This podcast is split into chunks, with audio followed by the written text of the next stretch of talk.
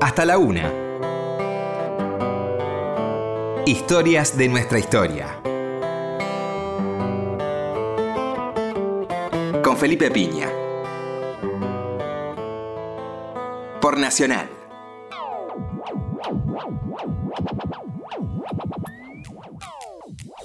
Hola, buenas noches, ¿cómo le va? Acá estamos nuevamente en Historia de nuestra historia.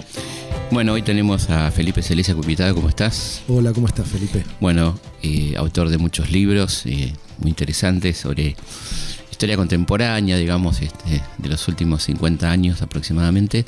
Y en este caso, mm, un libro muy interesante sobre el equipo de antropología forense, eh, La muerte es el olvido, remitiendo a la famosa frase de Borges, ¿no? Sí.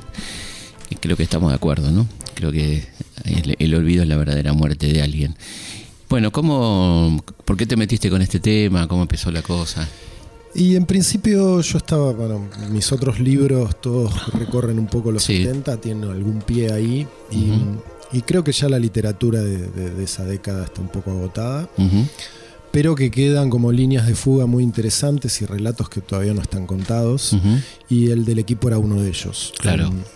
En algún momento me planteé, digo, ¿pudo la dictadura dejar algo positivo a la mm. sociedad argentina? Y dicho así muy esquemática y audazmente, sí, el equipo mm. argentino de antropología forense, que se formó en función de los crímenes cometidos por la dictadura.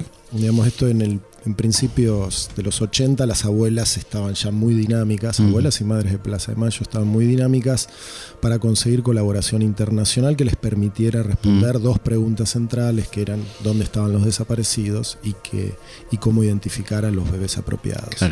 Salieron al mundo, hicieron un recorrido muy vasto por Europa y Estados Unidos y en Estados Unidos la Asociación Americana para el Avance de las Ciencias se conmovió con el relato de ellas, como hacían todos los científicos que iban a ver, por supuesto. Y ahí les manda a su mayor especialista, que era una celebridad en ese momento, Clyde Snow, un americano, un tejano clásico de bota, sombrero. Sí. Le faltaba el caballo. Sí, pero con una cabeza distinta. Con una cabeza distinta, con una sensibilidad muy especial y con un conocimiento técnico, digamos, que estaba por, por sobre la media claramente. Llega acá dimensiona lo que había que hacer, sobre todo en cementerios municipales de la provincia de Buenos Aires, que era donde la dictadura había depositado muchos de los cuerpos de los desaparecidos, y dijo, esto es muy importante, acá hay una gran tarea para hacer, pero necesito ayuda. Claro. Necesitaba ayuda básicamente para exhumar los cuerpos de los desaparecidos, porque era en ese momento la idea que tenía él, eh, digamos, la, técnica que estaba implementando en casos criminales eh, específicamente, pero acá se iban a aplicar a derechos humanos, era exhumar los cuerpos con técnicas de arqueología tradicional, que lo que lograban era preservar todos esos restos y eh, levantar también toda la evidencia añadida, por más pequeña que fuera, ¿no? Balas, ropa. cápsulas, y todo esa serie de cosas. Entonces viene acá pide, hace como una suerte, con la colaboración de abuelas, eh, hace como una suerte de convocatoria a sus colegas para que le den una mano para esta tarea y no se presenta nadie. Claro, era algo muy, era muy específico, ¿no? Algo nuevo por ahí. Era muy específico y además había una gran desconfianza de los familiares de las víctimas con respecto a todo lo que fueran fuerzas de seguridad y las ciencias forenses, los médicos forenses, los expertos, los especialistas están dentro de la órbita de las fuerzas de seguridad. Entonces no les despertaba confianza a los familiares y además tampoco ninguno levantó la mano y dijo yo, yo voy. Claro. Entonces ahí se encontraron como una, especie de cuello de botella donde para avanzar necesitaban manos, pero manos expertas que supieran excavar con técnicas arqueológicas.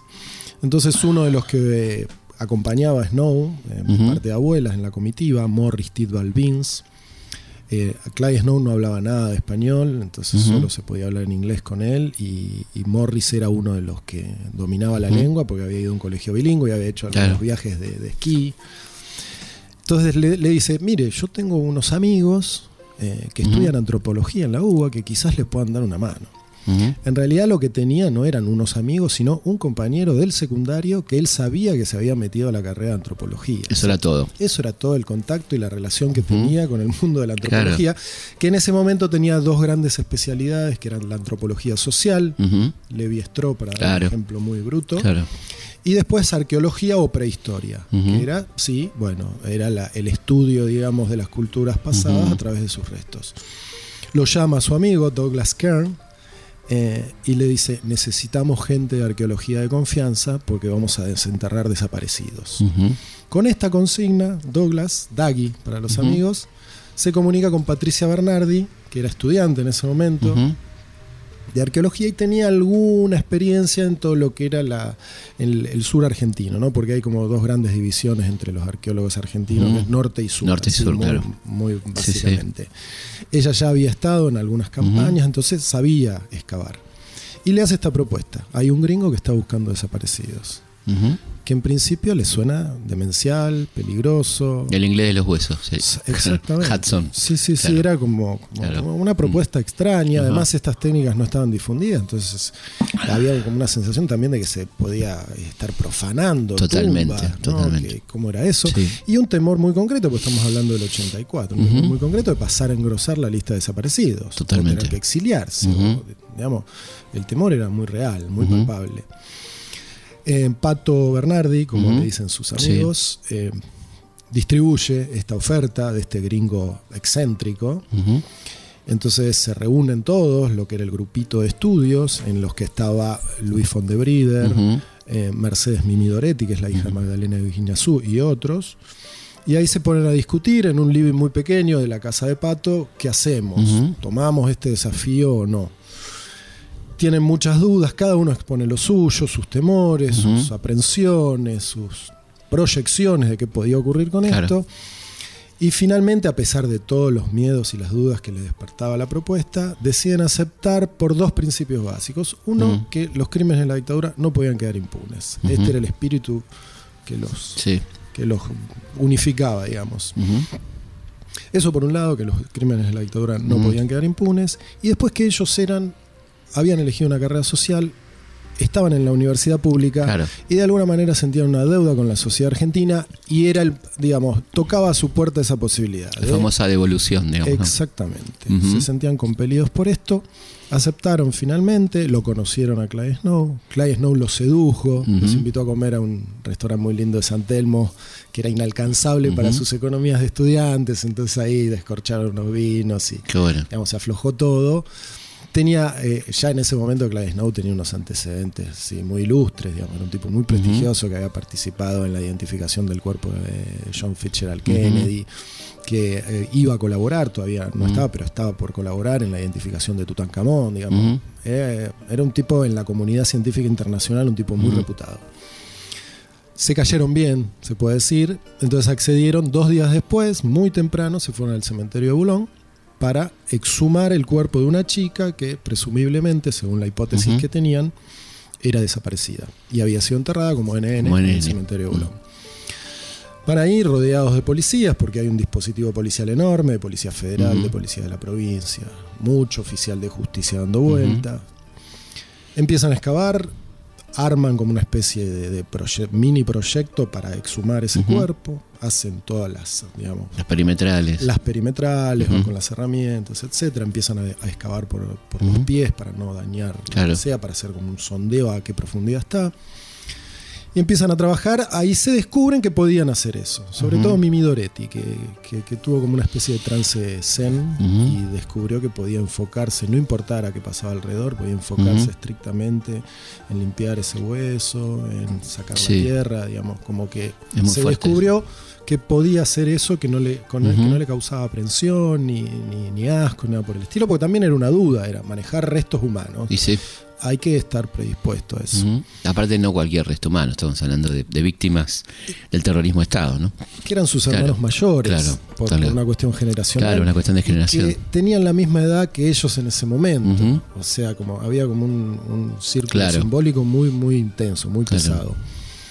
Pero bueno, siguieron, estuvieron toda esa tarde y ya muy entrada la madrugada levantaron los restos, porque el procedimiento es, primero se elaboran las hipótesis de dónde pueden estar esos desaparecidos, se lo exhuma con estas técnicas tradicionales y después se lavan esos huesos y se arma el esqueleto en el laboratorio para determinar todas las características de este esqueleto, edad, Seguro. sexo, raza en aquel momento, ahora ya está perimido y se habla de grupo poblacional, hábito de lateralidad, si uno es izquierdo o es Claro. zurdo, digamos, y lesiones de todo tipo, por ejemplo, si una fractura, todo lo que sirva para poder contrastar con un documento, que puede ser una historia clínica, una radiografía o demás, y poder determinar esa identidad. Sí. Entonces ahí van al cementerio, al hospital de San Isidro, arman ese esqueleto y muy rápidamente Clyde Snow verifica que no era quien habían ido a buscar, que era una chica bastante mayor.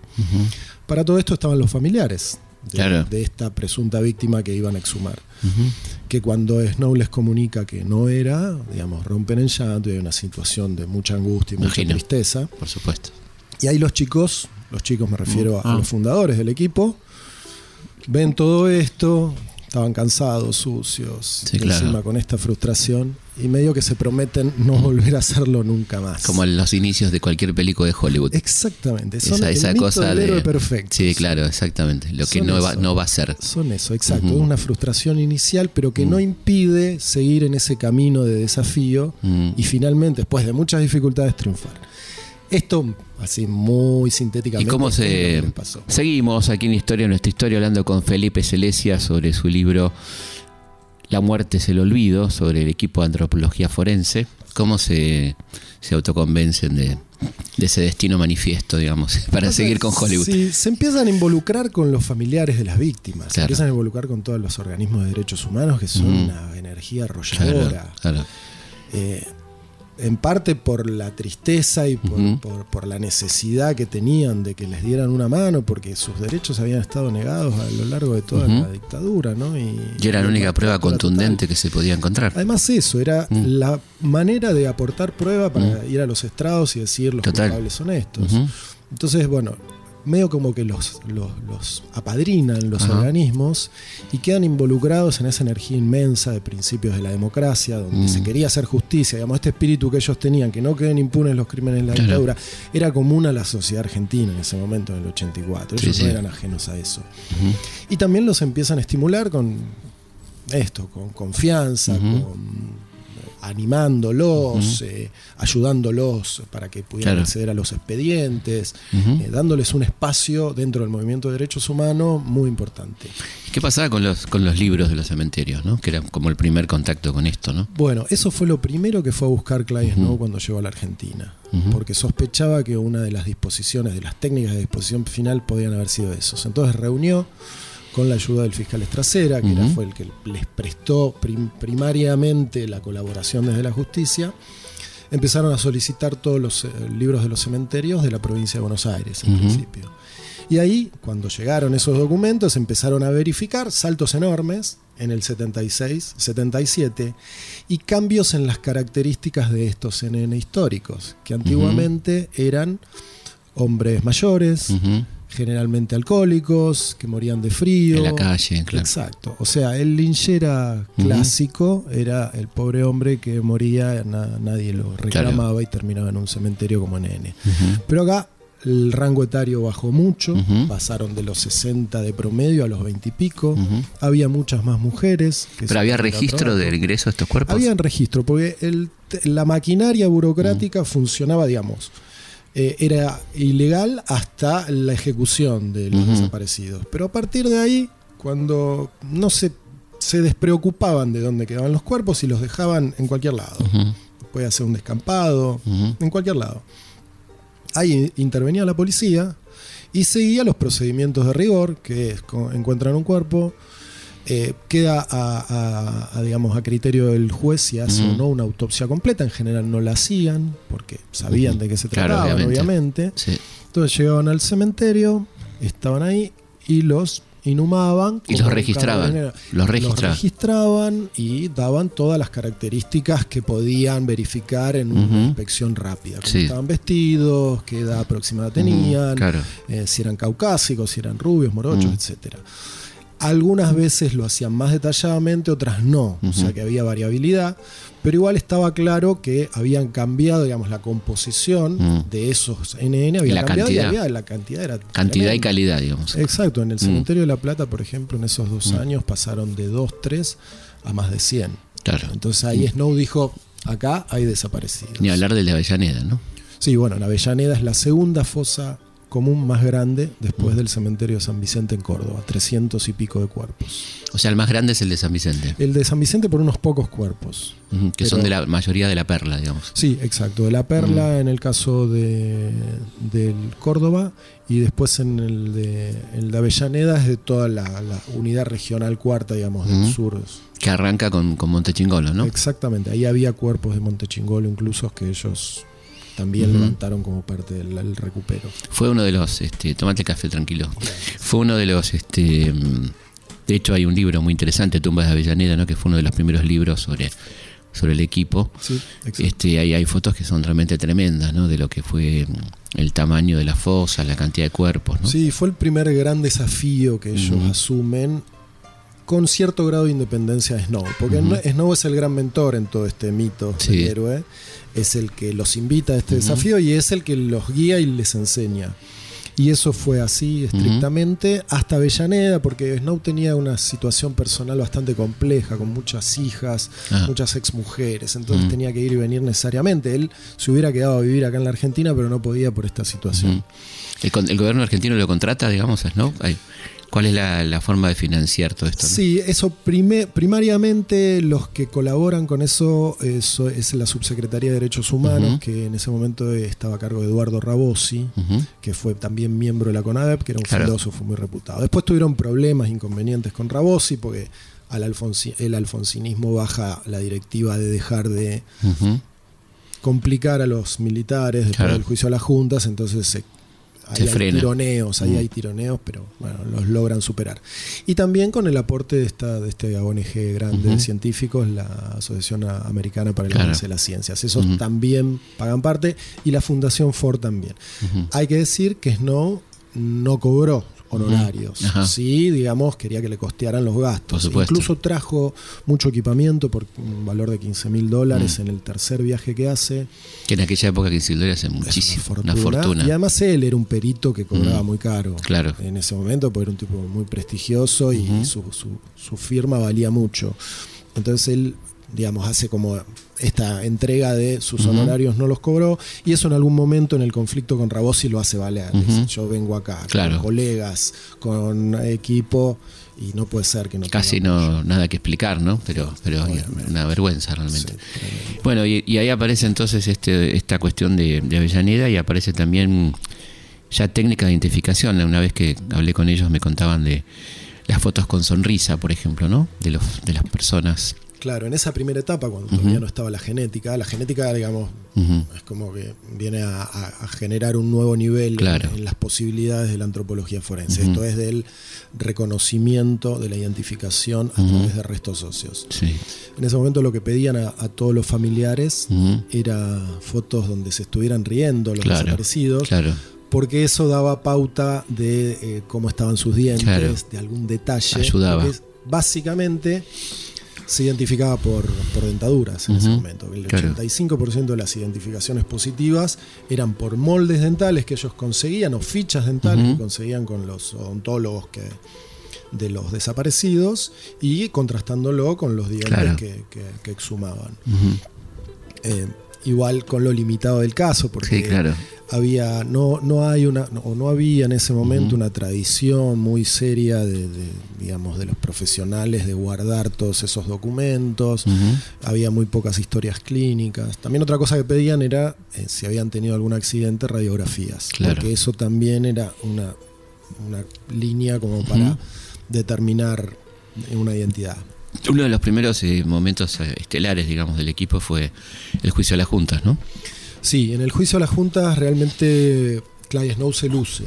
Se luce porque es una de las primeras veces que un científico, digamos, con mucha base académica y con mucha experiencia, que eso León Arlanian, que era el que conducía la audiencia en Claro. de Clara Snow, se ocupa de hacerlo mencionar cada uno de sus títulos y de, de Ujú. misiones y proyectos que integró, como para darle Claro.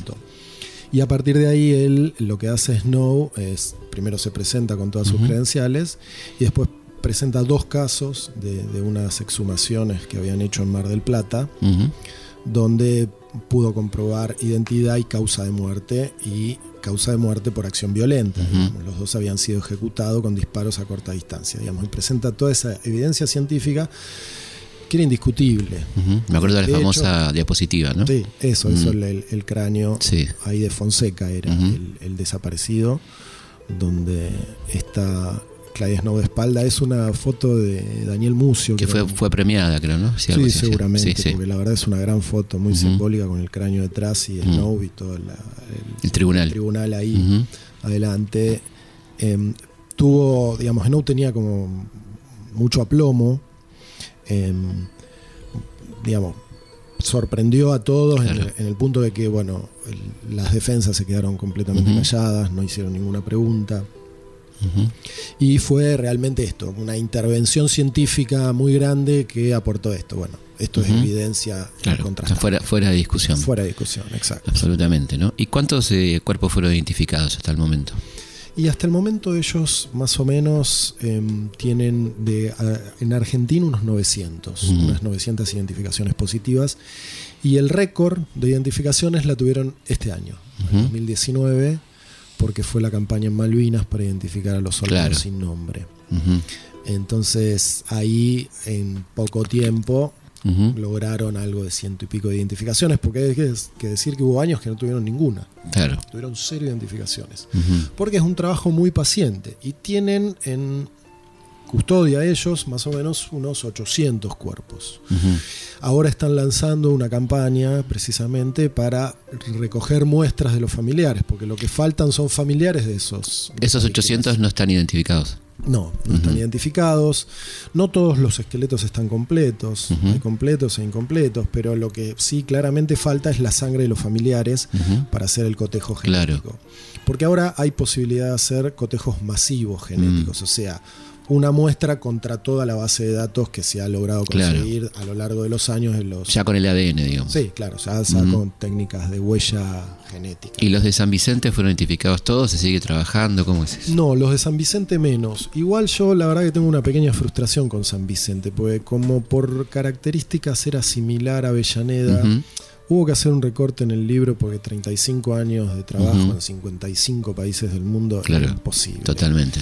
Y yo quería hacer, digamos, un libro para el gran público y no para los especialistas, ni, ni tampoco una enumeración de, de Por supuesto.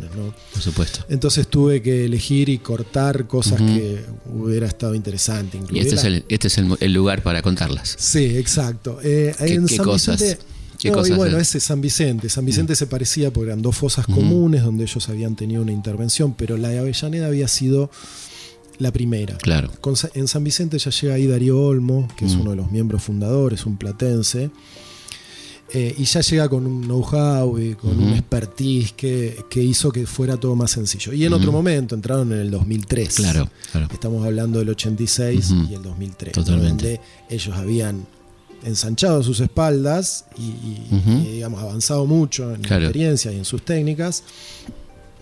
Eh, y en el 86 no, era una cosa de exploración. Totalmente. Y además una cosa que los tuvo a todos más juntos. Acá en el, el, equipo de San Vicente fue multidisciplinario, mucho más amplio, había, digamos, muy heterogéneo. En cambio, en Avellaneda ellos acometen ese desafío siendo seis chicos, muy jovencitos. Imagino que cometiendo errores, lógicamente. Por supuesto, porque uno de ellos fue que para hacerlo, digamos, la técnica arqueológica tradicional dicta que uno tiene que descubrir el objeto, sea un esqueleto, una vasija, lo que fuere, y dejarlo, digamos, expuesto para tomar todos los parámetros y una vez ahí levantarlo. Pero claro, ellos eran niveles de cuerpos que se iban acumulando. Sí, eso es lo que llama la atención en la foto es la profundidad de la fosa. Tremendo. Son tipo 3 metros para abajo. Sí, porque además rehusaban fosas, o sea, cavaban una fosa muy grande, tiraban, ponían una lente de tierra, volvían a tirar cuerpos y así sucesivamente, y podían incluso cavar en lugares donde ya habían determinado cuerpos. Claro. Entonces, intentaron hacer esto de descubrirlo y dejarlo todo expuesto pero claro, las inclemencias del tiempo, la lluvia. Sí, la humedad. Sí, empezaron a deteriorar los huesos y afectar los huesos. No tenían techo, consiguieron un techo. Tuvieron varias inundaciones en la fosa. Claro. Entonces en un momento se decidieron a levantar. Esto en San Vicente no, lo hicieron mucho más metódicamente, fueron levantando a cada uno. Y también lo hicieron con mucha más investigación preliminar, que esa parece ser. Que es bastante parecido al trabajo histórico periodístico, ¿no? Es Claro. ir a buscar todos los detalles de ese episodio que rodea la desaparición de una persona. ¿Cuánto de este material sirvió para condenar genocidas, digamos? Un montón, un montón. Las consecuencias Mm. jurídicas del trabajo Mm. del equipo son vastísimas. Que creo que son de las más importantes. Son ¿no? vastísimas. Por Eh, ejemplo, Y por ejemplo, la extradición de Suárez Mason. Ahí, en, en base a las pericias que ellos habían hecho en la zona 1, ujú. estaba en ese momento en Miami, creo, Suárez Sí. Mason, y la, la Fiscalía norteamericana toma muchos casos de los que había alumbrado el equipo para fundamentar el pedido de extradición y concederlo. Y después, bueno, siguen teniendo en los juicios de lesa que están Ujú. eh, tramitándose, siguen teniendo todo el tiempo consecuencias jurídicas del trabajo que ellos hacen y probando esto, crímenes, crímenes de masas, ¿no? Crímenes contra la humanidad. Bueno, vamos a hacer una pausa y seguimos hablando enseguida con Felipe Celestia sobre este tema apasionante, la historia del equipo de antropología forense. Hasta la una. Historias de nuestra historia. Seguimos en Historias de nuestra historia. Seguimos en Historia de nuestra historia. Estamos hablando con Felipe Celestia sobre el equipo de antropología forense, su historia, en el libro La muerte es el olvido. Y hablábamos un poco de bueno, esta labor extraordinaria. ¿no? ¿En, en cuántos países el, el laburo fue? Hasta hoy en 55. Y tienen la honestidad de enumerar los países en los que actuaron como antropólogos forenses, pues fueron a eh, audiencias, Claro. congresos, en, un montón, de, en muchos más países, pero ellos tienen esta. Por ejemplo, de Guatemala. bueno, Sí, Guatemala hicieron un trabajo enorme. impresionante, ¿no? Eh, sí, ahí y, y algo que los impactó mucho. Esa fue otra de las cosas que tuve que dejar de lado porque ya había una masacre muy, digamos, muy ilustrativa de su trabajo y había sido la primera en el Mozote en El Salvador. En El Salvador. Que eso es un, un crimen que comete la- las Fuerzas Armadas salvadoreñas. Van a un pueblo que está bajo la, esta política de sacarle el agua al pez. Esto iban a un Claro. territorio y decían, bueno, si en 15 días no se van, los declaramos eh, socios de la guerrilla, guerrilleros, y los matamos. Bien, modelo Vietnam. Claro, exactamente. Y los, eran campesinos que habían vivido generaciones ahí, que no habían hecho nada, que no tenían... Entonces se quedaban y así los pasaban a, a cuchillo a todos. Y este caso, el del Mozote específicamente, que era un poblado, hubo más de mil víctimas, sigue siendo la mayor masacre que se dio, por lo menos en el siglo pasado, en esta región. Y más de la mitad de ellos, 540 y pico, eh, niños de entre 0 y 12 años. O sea que fue Ahí el estaba horror. el asesino de Dobison, ¿no? Exactamente. Mm. Y ese fue además, hasta hace relativamente poco, Mm. hubo todo un debate acerca de si había sido un enfrentamiento. Claro. Entonces ahí interviene el equipo y dice esto no fue un enfrentamiento, eso fueron ejecuciones sumarias masivas. Lo que, lo que habla el cuerpo, ¿no? Como dicen los forenses, el cuerpo habla, ¿no? No había disparos de adentro hacia afuera, Mm. Claro. porque los habían reunido a todos en una especie de, de iglesia que había en el pueblo y ahí los habían masacrado de maneras espantosas. Bueno, y otro momento muy importante es la identificación del Che en, en Bolivia, ¿no? Exacto. esa- ¿Cómo, cómo empieza esto con los datos que da este militar, ¿no? Que le da Sí. a Anderson, ¿no? Sí, Vargas Añese Mm. le comenta en una noche de whisky, De whisky. a John Lee Anderson que el cuerpo del Che Guevara estaba enterrado en la pista vieja del aeródromo de Valle Grande, en Bolivia. John Lee estaba por sacar su biografía del Che Guevara, una de las mejores que Sí, hay, a mi duda. criterio, Sin duda. y decide guardarse el datito para potenciar su libro. Pero a la semana advierte que Vargas Añese también se lo había dicho a un periodista boliviano que lo había contado en medios bolivianos. Entonces dice, ah, no, y lo publica en la tapa del New York Times y produce un cisma mundial, que dónde está el Che, que dónde está Claro. el Che, mucha presión sobre Vargas Añese, que termina diciendo, bueno, sí, lo enterramos, lo matamos y lo enterramos con sus compañeros ahí en. Valle Grande y es más o menos por acá. En la pista, ¿no? Sí. Ahí el gobierno boliviano lo primero que hace es crear una comisión de Ah. búsqueda y lo segundo que hace es convocar al equipo. Convocar al equipo porque eran, digamos, los que tenían mayor prestigio ganado para hacer esa tarea y los que lo alejaban de, digamos, de cualquier sospecha de que estaban manipulando la situación o algo de eso. En paralelo llegan los cubanos también, Claro. por supuesto. El primero que llega es el, el presidente del cuerpo médico cubano. Y entonces ahí empiezan a trabajar un poco coordinadamente. Y bueno, tienen unos primeros indicios. La pista, la, la tierra de la pista era durísima, que rompía picos y palas, o sea que iba a ser un trabajo bestial, enorme, y que no tenían ni idea de cuándo podía terminar, porque la pista era, tenía 5 hectáreas. Y ellos hasta ahí lo único que tenían era su fuerza de trabajo y colaboradores de ahí de Bolivia. Para todo esto el pueblo se había revolucionado. Este pequeño pueblito que tenía 5.000 habitantes en ese momento se llena de extranjeros, es una romería de gente, hay de todo, desde oportunistas, eh, eh, gente que quería hacer películas, servicios de inteligencia, digamos, era una cosa, una cosa de loco. Sí, tremenda, a lo que ellos no estaban acostumbrados, que no les gustó mucho en principio, después se lograron adaptar y trabajar en ese contexto, porque así lo demandaba, pero no les gustó mucho. Y ahí tienen el primer la primera fricción importante con Alejandro Inchaurregui, que es otro de los miembros fundadores. Pero que bueno, en esa, en esa misión en específico ellos tenían como la pauta ética de que todas las víctimas eran iguales. Entonces que el Che Guevara era igual a un vecino cualquiera. Y Alejandro desde el vamos instala que no, que el Che Guevara era un ejemplo para su generación, que muchos de sus amigos habían desaparecido siguiendo su camino y que bueno, no era lo mismo y que era un símbolo enorme y que entonces ahí ya hay algún tole tole. Mm. Y empieza, eh, digamos, a participar activamente de, toda la, difusión que tiene el tema. Alejandro Inchaurregui, en nombre del equipo, que eso también hizo algo, algo de ruido y molestó.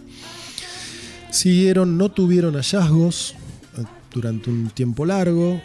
Entonces les dijeron a los cubanos, nosotros no podemos estar a eterno acá, nos vamos, pero en cuanto aparezca algún hueso, llámenos. Claro. Los cubanos tenían el problema este que tenían que validar que alguien externo a Cuba, alguien no cubano, diera fe de que esos restos encontrados eran efectivamente el Che Guevara y sus compañeros. Y por eso necesitaban el equipo y también porque el equipo eran los, los que mayor experiencia tenían en el rescate de, restos óseos. Entonces se van, los cubanos quedan en la isla, quedan en, en Valle Grande y empiezan realmente hacer una apuesta enorme, con una voluntad política que sorprendió a todos, que admiró a todos, con una perseverancia, una capacidad de trabajo enorme, como son los cubanos, como los conocemos. Y era, estábamos en el periodo especial, porque era, mediados de los 90, estaban realmente en una situación económica tremenda, pero hacen unos esfuerzos enormes y por ejemplo llevan un georradar, que eso lo que hace es determina irregularidades enterradas, que puede ser la raíz de un árbol, una piedra o efectivamente el Che Guevara, pero no se sabe hasta que no se abre. Llevan un georradar que lo compran en Francia y llevan una miríada de especialistas de todo tipo y color, de ciencias y pseudociencias, o ah, sea, ponen todo. Rabdomantes, todo. Sí, rabdomantes, exactamente. Y nadie se va de Valle Grande. Digamos, el cubano que llegaba a Valle Grande se quedaba en Valle Grande hasta que apareciera el Che. Era así. Entonces, bueno, ahí era el primer hallazgo de, de unos restos a una distancia importante, van a buscarlos, que era parte del grupo del, Che Guevara, ahí los exhuman efectivamente, y después llegan, van pasando los meses y siguen sin hallazgos, sin encontrarlo al Che, y con el mismo acuerdo este que ellos iban para levantar los huesos, pero la búsqueda la tenían que hacer los cubanos. Los cubanos se deciden hacer también, que eso fue uno de los grandes aciertos, una investigación preliminar muy exhaustiva, porque ahí en Valle Grande todo el mundo tenía una teoría de qué había pasado con el Che, qué, le había ocurrido. Estaba desde que lo habían incinerado en un horno de un panadero, hasta que se lo habían llevado a Estados Unidos ilegal, hasta que lo habían descuartizado, o sea, había un montón de supuestos que andaban dando vuelta que no estaban chequeados. Entonces lo que hacen los cubanos, con la ayuda de Marco Somiliana, que es el gran investigador del equipo, se ponen a agarrar todas estas puntas y tirarlas hasta el final y se quedan con las versiones más firmes que tenían más consenso. Entonces terminan, eh, terminan todos acordando que no puede estar en otro lugar que no sea la pista vieja, en la cabecera sur. Entonces ahí van y meten todos los cañones, pero ya habían pasado por ahí. Entonces en un momento que hay como una suerte de, asamblea de emergencia cubana-argentina, porque ya se le acababan los tiempos, porque estaba por cambiar el gobierno boliviano y tenían miedo que los retiraran. Ahí dicen, bueno, ¿qué hacemos? Y hay que usar pala mecánica, dicen los cubanos. Y ahí los argentinos se horrorizan, porque tenían el recuerdo, en el 84 habían hecho algunas exhumaciones judiciales científicas, sin método, y lo habían hecho con palas, que eso queda, de lo único que quedó de eso fueron un montón de bolsas, más de 100 bolsas con todo mezclado. Cuando se mezclan los restos, ya es muy difícil dar una identificación positiva. Y sobre todo en ese momento que no, el ADN no era algo común. Entonces hay que usar pala mecánica. Y los argentinos se horrorizan, pero dicen, sin pala mecánica no podemos hacer Claro, porque era muy dura la tierra. Muy dura la tierra y muy amplio el territorio a excavar. O sea, era semi imposible. Otro de los grandes aciertos que tienen los cubanos es que dan con la pala mecánica que en teoría habían usado para abrir el foso original donde estaba enterrado el Che.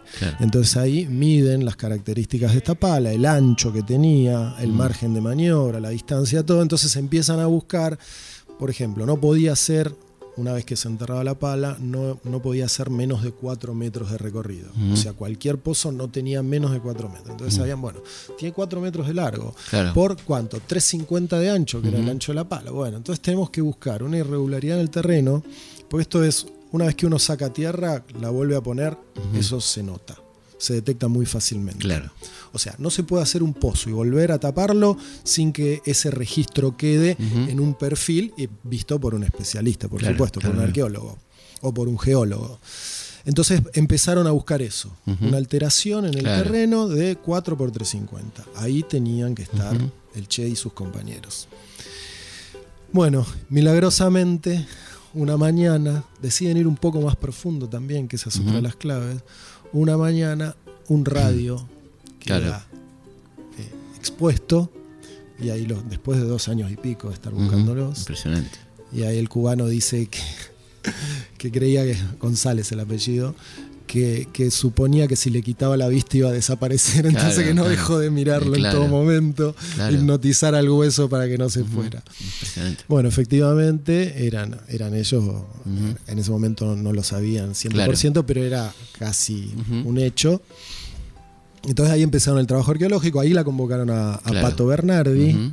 con mucha publicidad y difusión de su llegada, los la gran arqueóloga argentina Patricia Bernardi, digamos, la traen ahí. Y bueno, hacen rodeados de cientos de cámaras. Dicen que movían una mano y escuchaban los, el gatillar de las cámaras. Dicen que era complicado. Pero bueno, levantan el cuerpo del Che y cuando quieren seguir con el resto, los trabajos, digamos, para levantar un cuerpo, por lo menos una jornada. Cuando la tierra es cómoda, o sea, no es dura ni está muy, muy aprisionada.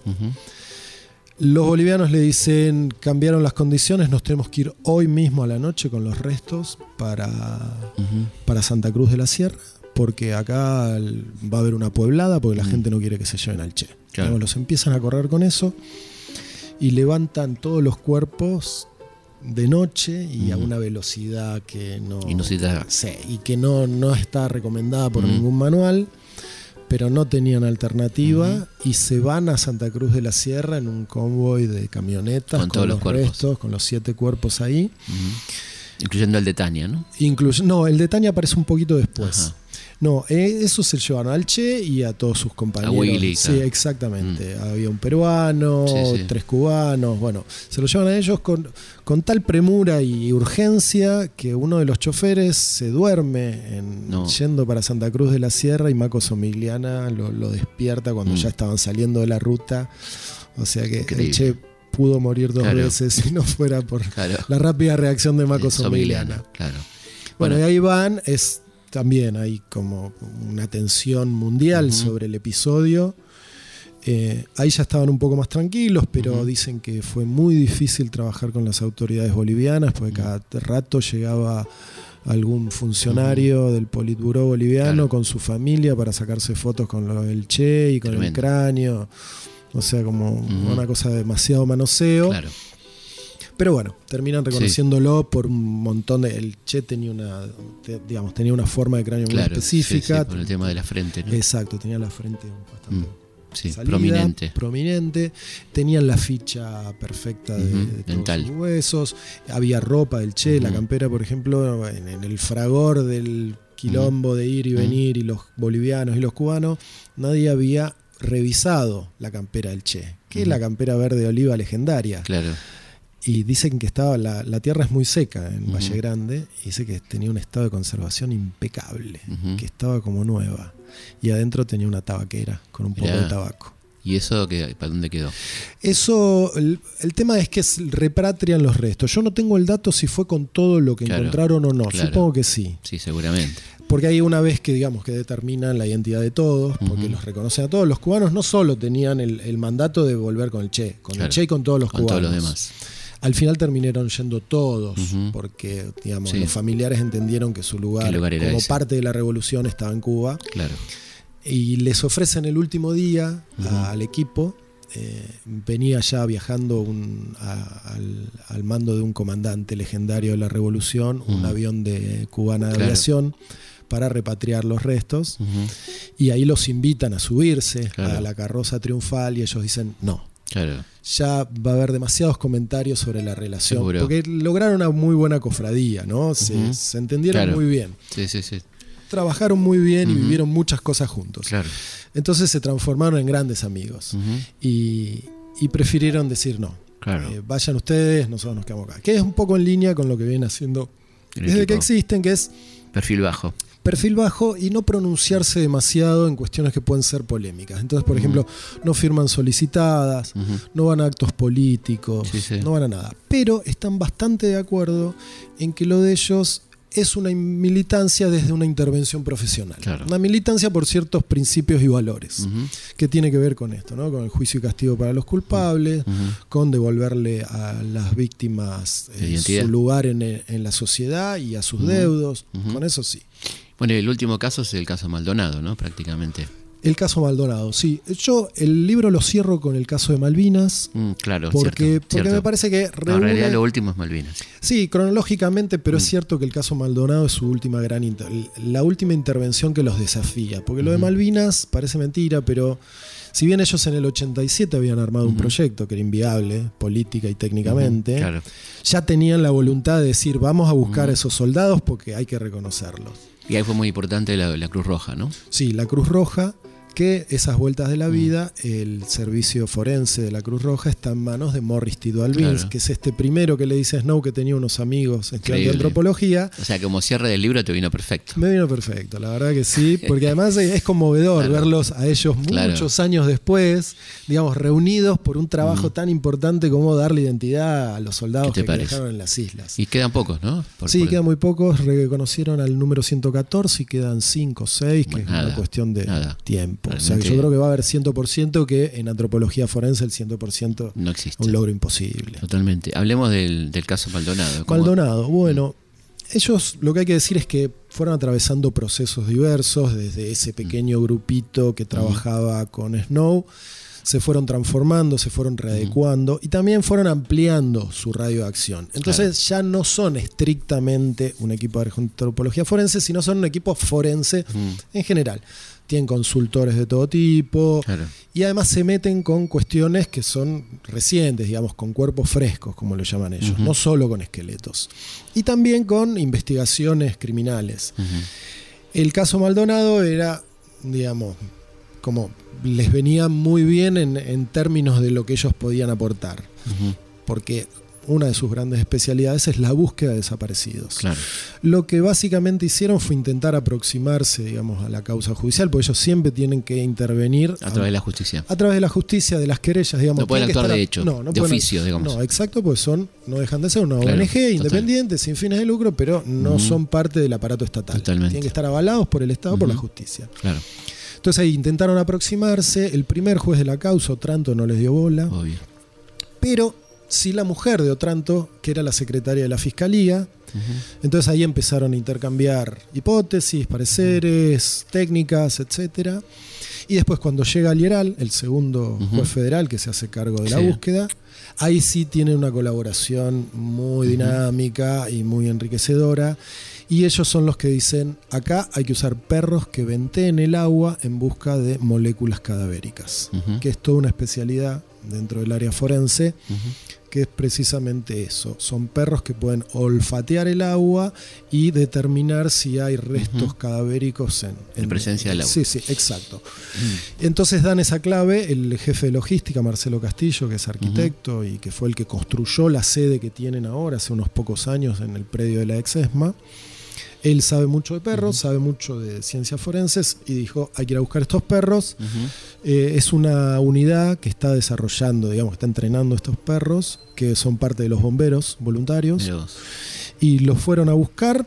Eh, estuvo más que de acuerdo y lo encontraron en dos horas con estos perros. ¿Y qué se, qué se sabe exactamente de qué pasó? De, si el cuerpo estaba ahí, si fue puesto, que Bueno, esa fue la primera etapa, encontrar el cuerpo. Después mm. también se involucraron en el diseño de la autopsia. El, diseño de la autopsia se hizo en función de las recomendaciones que se dan para los casos de eh, ejecuciones sumarias, eh, sospechas de tormento, etcétera, que es mucho más amplia. una muerte violenta. Exactamente. Eso estaba claro pero con sospechas de una intervención, eh, digamos, de, poderes de las fuerzas de seguridad, digamos, militares, etcétera. Sí, muerte violenta no accidental. Exacto.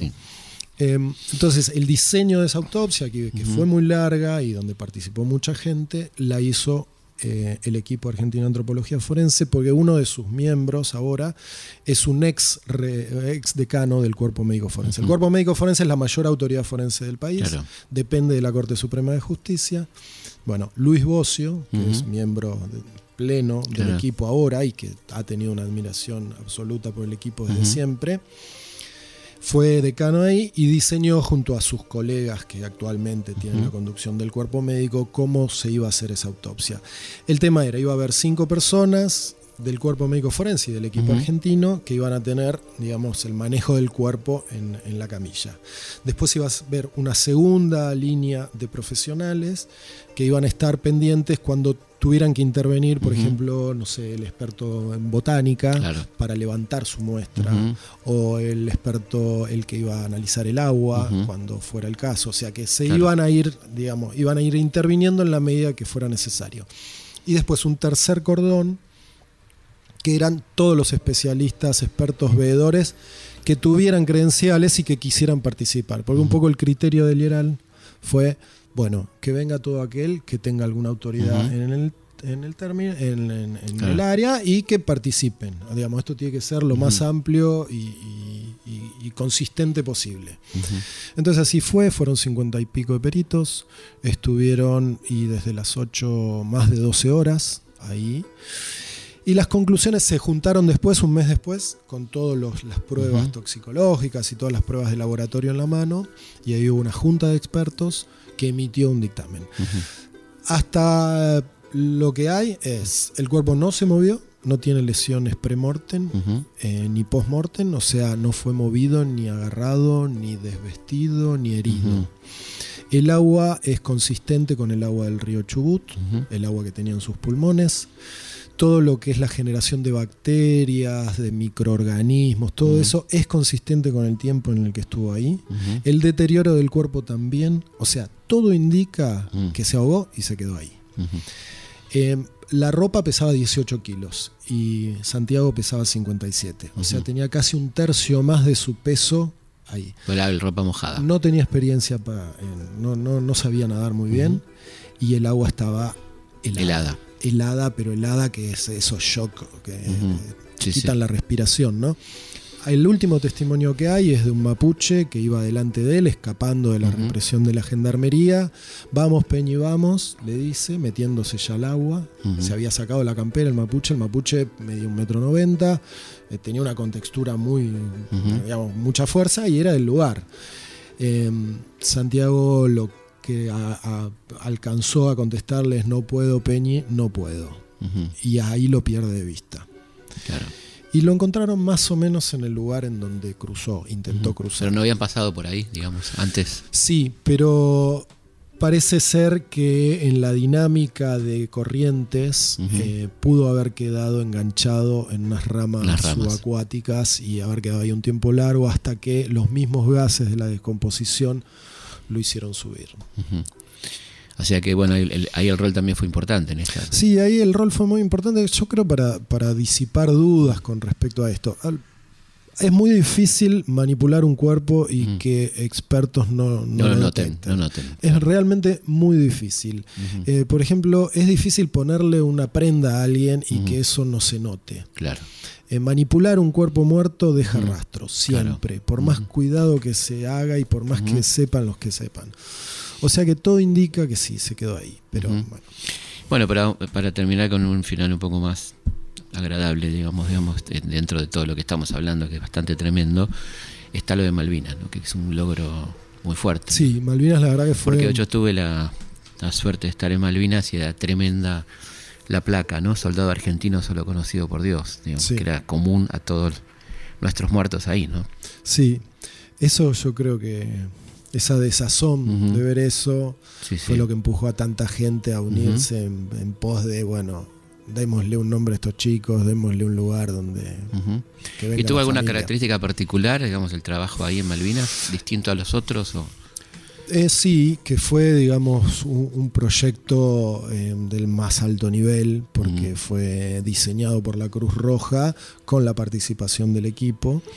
Y también lograron sortear el escollo diplomático de que eran argentinos. ¿no? Claro.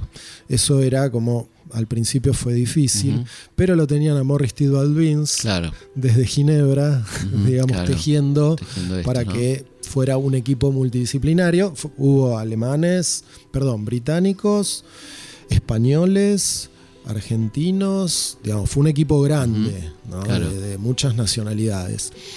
Fue un ejemplo y de hecho se está tomando como modelo de intervención en casos similares. Claro. Lo que hicieron fue disponer cinco containers que tenían vestuario, laboratorio.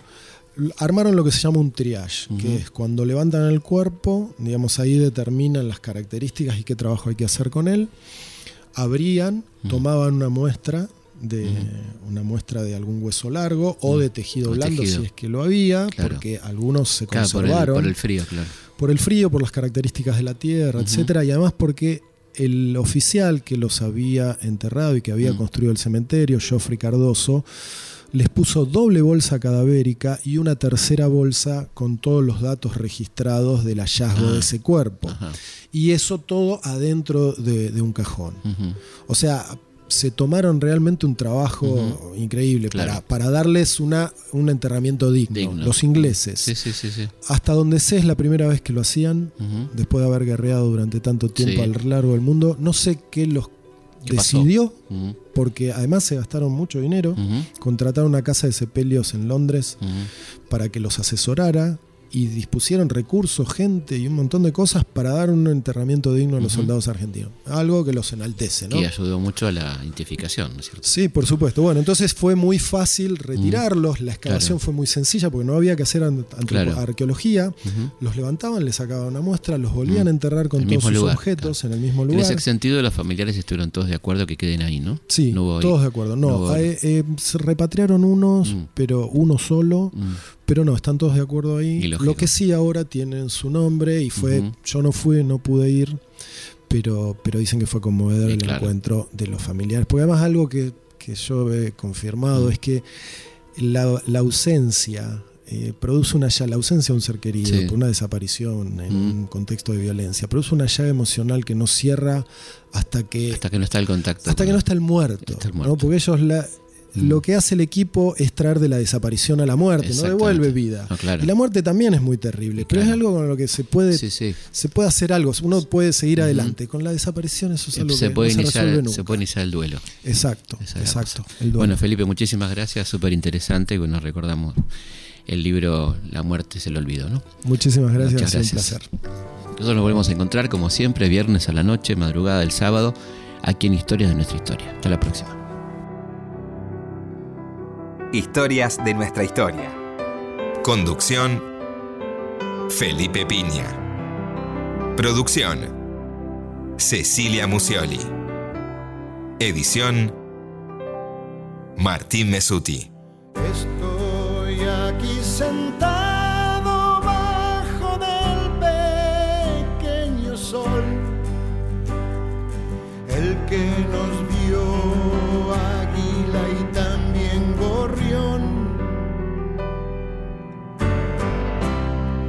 ¿Qué hacer con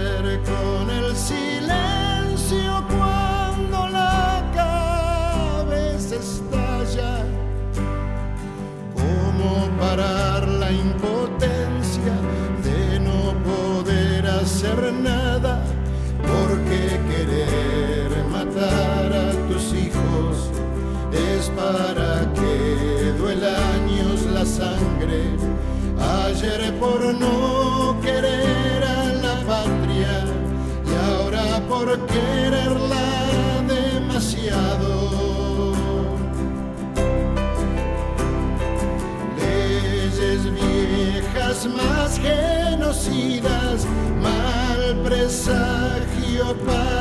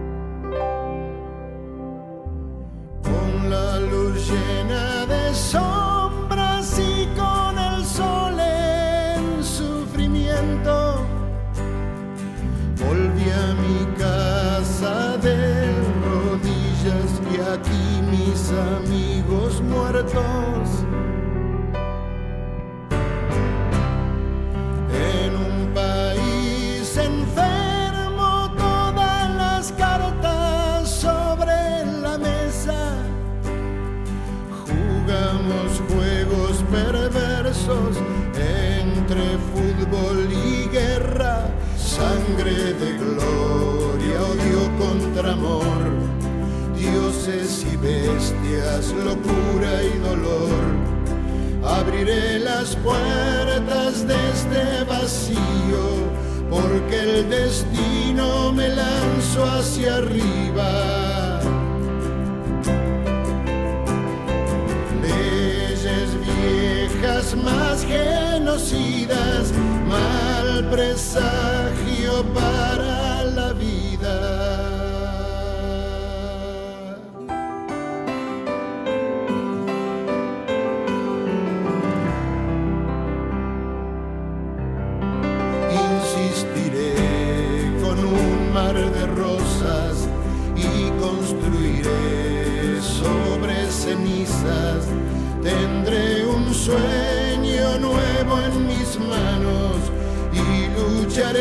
para que sea justicia. Las mejillas de mis hijos en mis labios y encontrar en sus ojos un nuevo descanso.